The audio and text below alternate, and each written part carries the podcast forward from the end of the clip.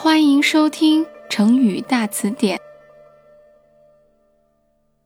今天我给大家讲的成语故事是“洛阳纸贵”。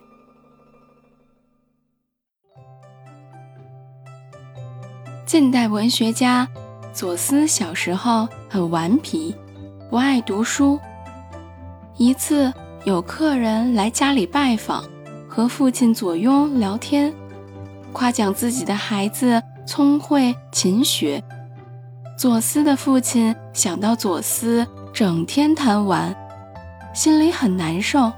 两个人的谈话刚好被左思听见，从此左思暗下决心，立志勤奋读书，要让父亲为自己感到骄傲。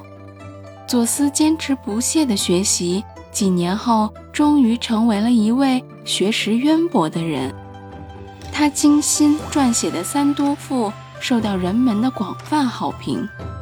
当时还没有印刷术，想看他文章的人争相超越，因为抄写的人太多，京城洛阳的纸张供不应求，一时间全城纸价大幅上升。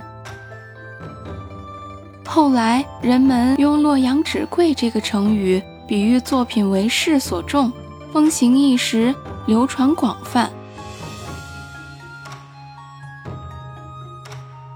好啦，今天的成语故事就讲到这里啦。